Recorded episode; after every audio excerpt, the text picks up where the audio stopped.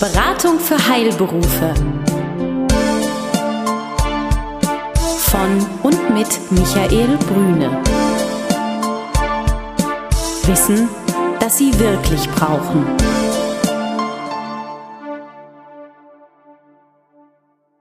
Sie sind Arzt, Zahnarzt oder Apotheker? Dann erhalten Sie von Michael Brüne und seinem Team einen einmaligen Service. Eine unabhängige, individuelle und umfassende Betreuung. Ob Praxis oder Apothekenabläufe, Finanzierung, Personalfragen oder die Planung Ihrer Zukunft. Keine Produkte, keine Provisionen und kein Fachchinesisch. Hier erwartet Sie das, was Sie wirklich brauchen. Klarheit, Transparenz und guter Rat, der Ihnen hilft. Guten Tag, meine Damen und Herren. Hier ist die neue Ausgabe der Beratung für Heilberufe, genauer gesagt des Newsletter der Beratung für Heilberufe. Wir freuen uns, dass Sie heute wieder zugeschaltet sind. Ich bin heute in Berlin unterwegs, ganz speziell eingeladen bei Frau Lemme. Hallo, Frau Lemme, grüße Sie. Schönen Tag. Frau Friederike Lemme ist Rechtsanwältin in Berlin mit ihrem Kollegen Herrn Rechtsanwalt Al-Abed zusammen hier in der Nürnberger Straße also im Herzen von Wilmersdorf, haben sich niedergelassen und Sie sind noch ganz frisch niedergelassen, Frau Lemme. Also erst seit knapp einem Jahr. Ja, seit Dezember 2011 gibt es unsere Sozietät. Mhm, gut, also toi toi toi. Das erste Jahr ist immer das Spannendste. Danke. Und das zweite wird noch spannender, kann ich Ihnen sagen, aus eigener Erfahrung heraus. Und Sie haben natürlich eine bestimmte Idee gehabt, als Sie sich selbstständig gemacht haben als Anwältin. Und Sie haben einen Schwerpunkt für sich gefunden, den können Sie aber vielleicht selber ganz kurz vorstellen. Ja, mein Schwerpunkt ist das IT-Recht. Klassischerweise fiel darunter früher so das Software- und Hardware-Recht und da aber heutzutage die ganze Welt immer technologischer wird, äh, fällt fast alles darunter, was mit Computern zu tun hat oder wird beziehungsweise darunter verstanden. Zum Beispiel Abmahnung wegen Urheberrecht, äh, Webseitengestaltung, Impressumspflichten, mhm.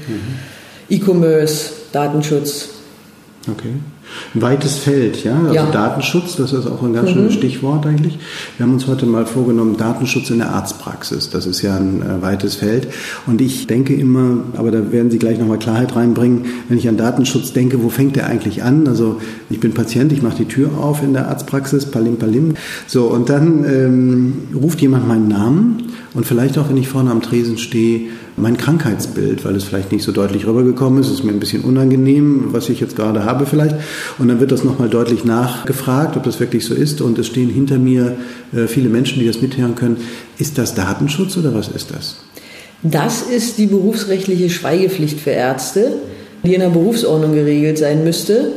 Datenschutz äh, bezieht sich nur auf die Verarbeitung, die elektronische Verarbeitung und Speicherung und Nutzung und Übermittlung von personenbezogenen Daten. Also auch keine technischen Daten und Zahlen, sondern nur personenbezogene Daten. Das heißt solche Daten, worüber eine Person individualisierbar ist. Also bei der Kommunikation in der Praxis, sei es am Telefon oder in der persönlichen Ansprache des Patienten, reden wir über das Thema Schweigepflicht. Datenschutz ist alles, was elektronisch erfasst wird Richtig. oder entsprechend dann archiviert wird oder weitergeleitet wird. Der ganz klassische Fall von Datenschutz ist für mich die Abrechnung von erbrachten ärztlichen Leistungen, die privat erbracht werden. Und äh, da muss der Patient ja unterschreiben und sagen, ich bin damit einverstanden, dass meine Daten eben an den Dienstleister weitergereicht werden zum Beispiel. Damit fängt das dann zum Beispiel an. Also es darf kein Dritter hineinkommen. Wahrscheinlich gehört auch dazu, dass ich nicht zu Werbezwecken die Patientendaten verkaufen darf oder sowas, was sich ja selbst regelt. Aber das ist vielleicht ganz gut, einfach nochmal zu wissen, wie geht man damit um. Richtig. Da muss man grundsätzlich unterscheiden zwischen den Patientendaten, also den diagnostischen Daten, die tatsächlich Fakten zur Gesundheit des Patienten erfassen und den Abrechnungsdaten wie Name, Anschrift, Telefonnummer und die dazugehörigen Abrechnungssummen. Denn beides sind personenbezogene Daten, ob solche sensiblen Daten oder die reinen personenbezogenen Daten wie Name und Anschrift. Die können nur weitergegeben werden, wenn der Patient seine Einwilligung für die Weitergabe erteilt hat. Und in der Regel wird sich die Einwilligung des Patienten zur Weitergabe seiner personenbezogenen Daten auf die Abrechnungsdaten beziehen und nicht auf die diagnostischen Daten, es sei denn, es ist klar formuliert in dieser Einwilligungserklärung, die der Patient unterschreibt, dass sich diese Einwilligung zum Recht der Weitergabe auch auf die anderen Daten bezieht. Jetzt nehmen wir mal einen Fall. Ich habe in meiner Praxis jemanden, der die Abrechnung für mich macht. Also es ist jetzt kein Praxismitarbeiter, sondern es ist vielleicht ein freier Dienstleister, der die Abrechnung für mich macht. Unterliegt der ganz bestimmten Bestimmungen. Das heißt also, muss ich mir ganz bestimmte Schweigeerklärungen einholen oder muss ich mir vielleicht sogar vom Patienten da eine Einwilligungserklärung holen, dass der mit diesen Daten umgehen kann. Wie würden Sie sowas sehen? Freie Mitarbeiter gelten wie festangestellte Mitarbeiter, die, die gehören zum Praxisbetrieb. Wenn der Patient äh, in die Praxis kommt, gibt er die Einwilligung, mit den Daten in der Praxis zu verfahren. Das heißt, die Einwilligung des Patienten ist auch auf sämtliche Mitarbeiter und freie Mitarbeiter erstreckt. Allerdings muss jeder Mitarbeiter nochmal eine extra Verschwiegenheitsverpflichtung unterschreiben. Mhm. Also ich muss meinen Mitarbeiter als Arzt, weil ich hafte für das Verhalten meiner Mitarbeiter und deswegen, wenn sich die Schweigepflicht auf mich erstreckt, muss ich auch meinen Mitarbeiter sozusagen in diese Schweigepflicht einbeziehen. Das ist jetzt aber wieder die berufsrechtliche Schweigepflicht und nicht die reine elektronische technische Datenverarbeitungspflicht. Jetzt haben wir einen Mitarbeiter, der seine Arbeit während der normalen Arbeitszeit nicht schafft und sagt, Chef, ich habe eine tolle Idee oder Chefin, ich habe eine tolle Idee. Ich nehme die Unterlagen mit nach Hause. Das heißt also, ich nehme die Patientenunterlagen mit nach Hause, auf denen zum Beispiel auch äh, diagnostische Ergebnisse sind, um die Abrechnung eben vorzubereiten und mache das bei mir zu Hause am Computer und schicke die Rechnungsdaten per E-Mail morgen zu. Was halten Sie davon? Das ist jetzt genau das spannende Feld, was heutzutage im Bereich Datenschutz richtig aktuell ist. Das war jetzt noch so ein bisschen, ich nehme die Akten mit nach Hause und dann verarbeite ich die zu Hause auf meinem Computer und dann bringe ich das wieder mit. Das ist denn die Übermittlung von Daten und dann ist die Frage mit diesen ganzen Smartphones, ist es Cloud Computing, wer hat darauf überall Zugriff und das ist äh, höchst umstritten oder es wird heiß diskutiert heutzutage, auch bei anderen Berufsgruppen und ähm, allgemein mit Daten, wie kann ich damit umgehen. Wenn ich Daten nach Hause nehme, selbst wenn es reine Abrechnungsdaten sind, es sind personenbezogene Daten. Wann findet die Übermittlung an den Dritten statt? Eine E-Mail ist so sicher wie, wie eine Postkarte im Treppenhaus. Mhm. Vom Prinzip her habe ich da nicht die Kontrolle darüber, dass es eine sichere Übermittlungsmethode ist, sodass man da schon wieder sagen könnte, die Daten, die auf dem E-Mail-Provider sind, sind nicht nach den aktuellen Standards verschlüsselt und anonymisiert, mhm. sodass ich meine personenbezogenen und insbesondere meine Patientendaten nicht über einen ganz normalen E-Mail-Server verschicken kann. Mhm. Nehmen wir mal dieses Beispiel von gerade so einzeln auseinander. Mitarbeiter nimmt patientenbezogene Daten mit nach Hause. Darf mhm. er das? Also es gibt ja noch diese Akten bzw. Patientenkarten, wo dann alles eingetragen ist, sei es in elektronischer Form, man druckt sich das aus oder in handschriftlicher Form. Äh, darf er die einfach mitnehmen, wenn er eine Schweigeerklärung unterschrieben hat? Da dürfen die aus der Praxis gehen?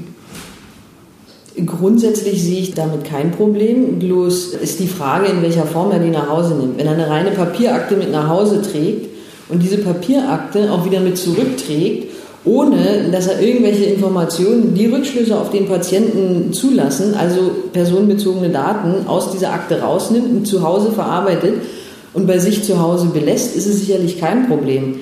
Aber wenn er dann anfängt, Daten des Patienten bei sich zu Hause auf seinem privaten Laptop einzugeben und die Freundin oder mhm. der Ehepartner oder sonst irgendwer hat den Zugriff auf den Laptop, dann wird es schwieriger. Und dann sehe ich da ernsthafte Probleme, dass es datenschutzrechtlich zulässig ist. Und haften tut immer der Arzt. Und haften tut dafür der Arzt. Okay, der muss sicherstellen, dass es dann quasi ordnungsgemäß läuft.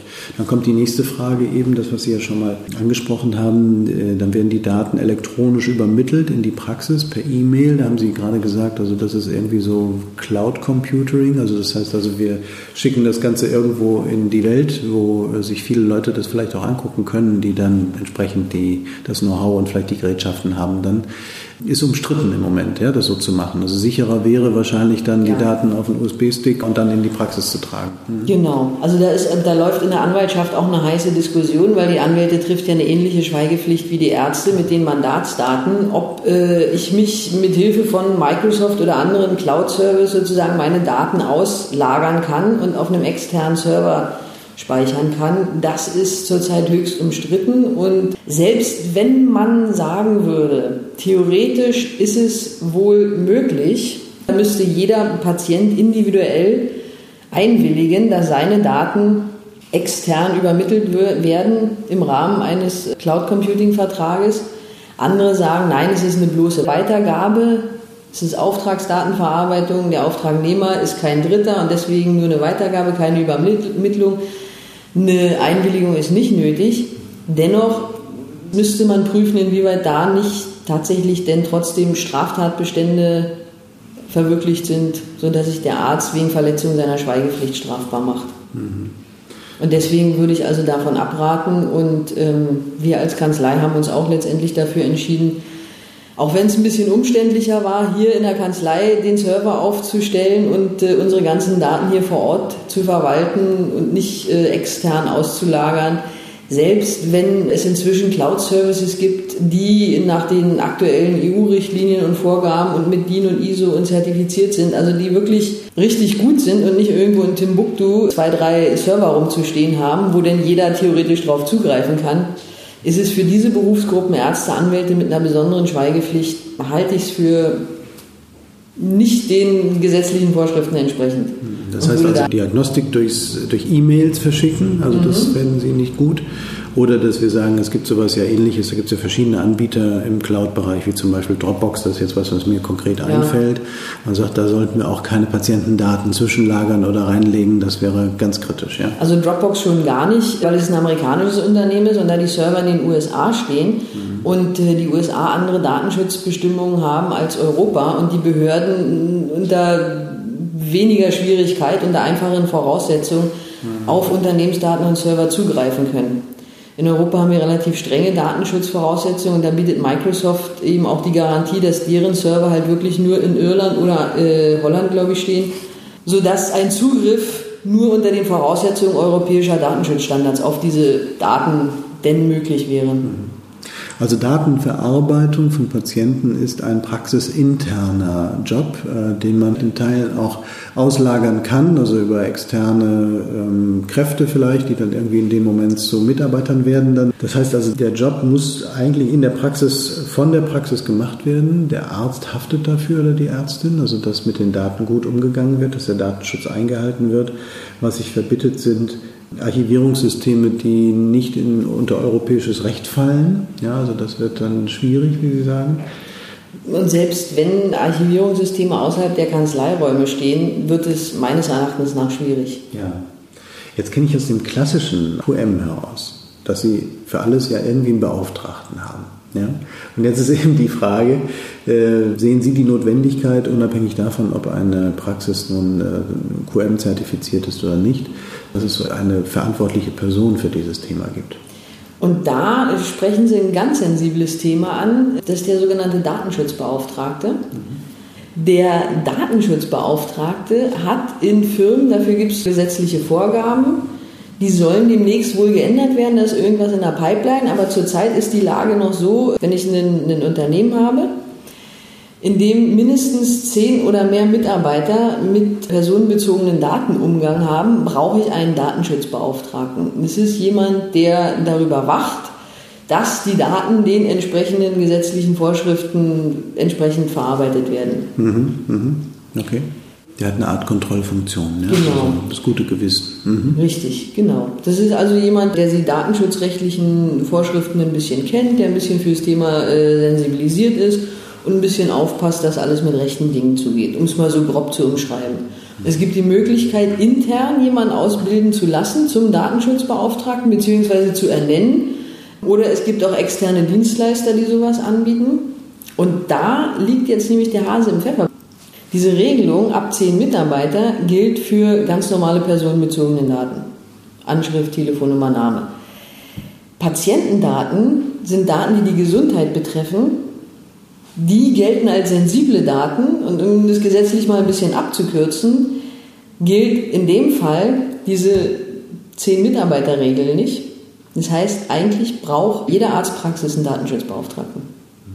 Und das weiß ich nicht, habe ich manchmal das Gefühl, wissen die wenigsten oder verschließen sich auch ein bisschen davor. Man kann halt auch intern jemanden ähm, zum Datenschutzauftragten benennen und ihn dann auf entsprechende Schulungen schicken. Das ist jetzt eine Frage. Wann bin ich Datenschutzbeauftragter? Man könnte ja sagen, in der Praxis gilt natürlich genauso auch für eine Apotheke. Was ist oder wann bin ich Datenschutzbeauftragter?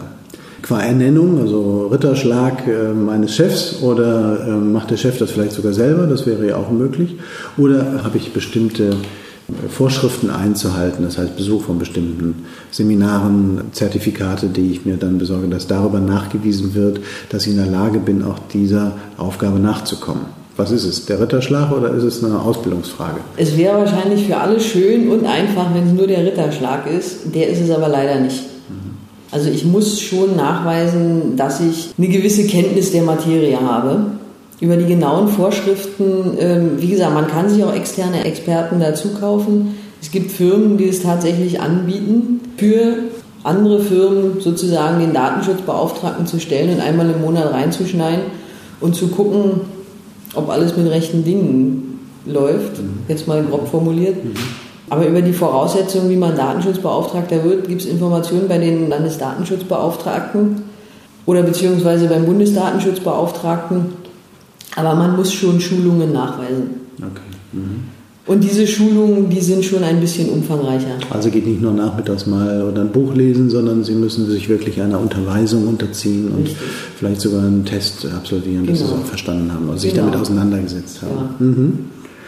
Ja, Datenschutz, ähm, lästiges Thema auf der einen Seite, auf der anderen Seite wollen wir ja alle, dass mit unseren Daten gut umgegangen wird. Das betrifft uns ja selber auch und dann fangen wir am besten äh, bei den anderen an, damit bei uns dasselbe auch funktioniert. Lassen Sie uns noch mal einen Gedanken, äh, Frau Lemme, noch mal ganz kurz Richtung Internet gucken. Es gibt ja, ich weiß gar nicht, wie viele Millionen Internetseiten in Deutschland von Arztpraxen alleine, obwohl so viele Arztpraxen gibt es gar nicht, aber ich glaube, verschiedene haben auch mehrere Seiten, die äh, aktuell sind oder nicht aktuell sind oder sich vernetzen untereinander sodass ich glaube, die Schätzung mit äh, Millionen ist gar nicht so ganz schlecht. Die Frage ist aber, worauf muss man achten, insbesondere im Aufbau oder hinterher in der Benennung der rechtlichen Verantwortung. Da sind wir beim Impressum, mhm. äh, worauf es da zu achten geht. Da gibt es, glaube ich, auch Neuerungen, die sich ergeben haben in den letzten zwei Jahren zu diesem Thema. Also aktuell einschlägig für das Impressum ist die Vorschrift des Paragraph 5 Telemediengesetz. Und der ist eigentlich relativ strukturiert aufgebaut wo man auch mal als Laie reingucken kann und die Spiegelstriche abarbeiten, ob ich die vorgegebenen Informationen habe. Das sind zum einen Name, Anschrift, Telefonnummer und E-Mail-Adresse. Und denn Ärzte sind ja nicht in irgendwelche Register eingetragen, deswegen brauche ich keine Registernummer. Aber ich muss die Kammer angeben und äh, zumindest die Regeln, die berufsrechtlich für mich gelten. Also die Berufsordnung für Ärzte und welchen berufsrechtlichen Regeln ich noch unterworfen bin. Die sollten also im Impressum auf der Internetseite klar und deutlich zu erkennen und zu finden sein. Was passiert, wenn ich es nicht mache? Wenn Sie es nicht machen, können Sie abgemahnt werden von den Aufsichtsbehörden oder sogar von Berufskollegen und das kann teilweise teuer werden. Mhm. Also zumindest hinsichtlich der Verfahrenskosten der gegnerischen Anwälte. Mhm. Da können einige 100 bis sogar ja, 1000 Euro auf Sie zukommen. Jetzt nur mal eine Frage. Jetzt ist doch nicht wirklich wichtig, wenn da drin steht, ähm, ich heiße äh, Arzt ähm, Grüne zum Beispiel sitze in der Sowieso-Straße in Berlin. Ich habe die Postleitzahl jetzt nicht angegeben an der Stelle, weil ich sage, das ist jetzt dafür egal. Das habe ich vorne ja schon stehen in dem Bereich. Und ich gebe auch nicht an, dass die Ärztekammer Berlin für mich verantwortlich ist. Ähm, habe aber alles andere schön aufgeführt, meine Berufsordnung. Und jetzt kann tatsächlich jemand kommen und sagen, du hast es nicht richtig gemacht. Also in der Schule wird man eine 2 kriegen, hast was vergessen und hier kriegt man gleich eine 6 setzen. Wie ist das? Schöner Vergleich, genau so ist es. Mhm. Denn das Impressum ähm, kommt ursprünglich aus dem journalistischen Bereich und ist die Anbieterkennzeichnung, wie es im juristischen Deutsch heutzutage auch noch benannt wird, und äh, dient hauptsächlich dem Verbraucherschutz und auch dem Wettbewerbsschutz, dass jeder weiß, mit wem habe ich es zu tun, eine ladungsfähige Anschrift, sodass ich gerichtlich den Kontakt herstellen kann. Die einfache Kontaktaufnahme ist mit Telefon und E-Mail-Adresse gewährleistet und welche Regelungen gelten, wo ist er zugelassen. Das sind die Informationen, die dem Verbraucherschutz, um Transparenz herzustellen. Und deswegen, wenn davon was fehlt, man hat 90 Prozent richtig und trotzdem. 100 Prozent Ärger, ja. Ja. Mhm. Okay, gut. Und bei diesen Dingen können Sie helfen, unterstützen, mehr Klarheit zu bringen. Wir haben vorhin mal ganz kurz gesprochen über Klagequoten und ich glaube, bei Ihnen ist es so, dass Sie einfach eher nicht klagen wollen, sondern Sie wollen versuchen, vorher eigentlich auch zu beraten. Das ist, glaube ich, das ganz entscheidende Thema, damit man gar nicht diesen ganzen Ärger hat, weil dann wird es ja im Zweifelsfall teuer und man sollte nicht den Sparfuchs raushängen in dem Moment, wenn man was Neues macht, sondern gerade da, glaube ich, einmal investieren. Sehen Sie es ähnlich? Ist richtig, genau, weil die Gerichte in Deutschland sind überlastet, Prozesse dauern lange und um sich jetzt hier nicht jahrelang dem Ärger auszuliefern und auch eine gewisse Unsicherheit zu haben, weil man nie weiß, vor Gericht und auf hoher See ist man in Gottes Hand, weil man nie weiß, wie so ein Prozess letztendlich ausgeht, kann man da vorher mit einer richtigen Gestaltung und Lenkung schon einigen Ärger verhindern. Mhm. Und das ist halt auch mein Anliegen, nicht da sinnlos in Klagen reinzurennen, sondern wirklich zu gucken, wo liegt das Interesse des Mandanten. Mhm. Mhm. Sehr schön. Schöner Sprung von der ärztlichen Schweigepflicht über den Datenschutz bis hin zum Impressum. Einmal rundherum, Frau Lemme. Ganz herzlichen Dank. Äh, ich wünsche Ihnen viel Erfolg. Es geht bald ins zweite Jahr und viele, viele Mandanten, die nach vorne schauen und sagen, lass uns lieber mal beraten, bevor wir etwas auf den Weg bringen oder wenn wir es haben, einmal anschauen, ob es in guten Richtung ist, im guten Sinne ist, dass wir keinen Ärger bekommen. Ja, vielen herzlichen Dank. Alles Gute. Tschüss. Dankeschön. Tschüss, Frau Lemme. Tschüss. Besuchen Sie uns im Web. Mehr Informationen finden Sie unter www.beratung-heilberufe.de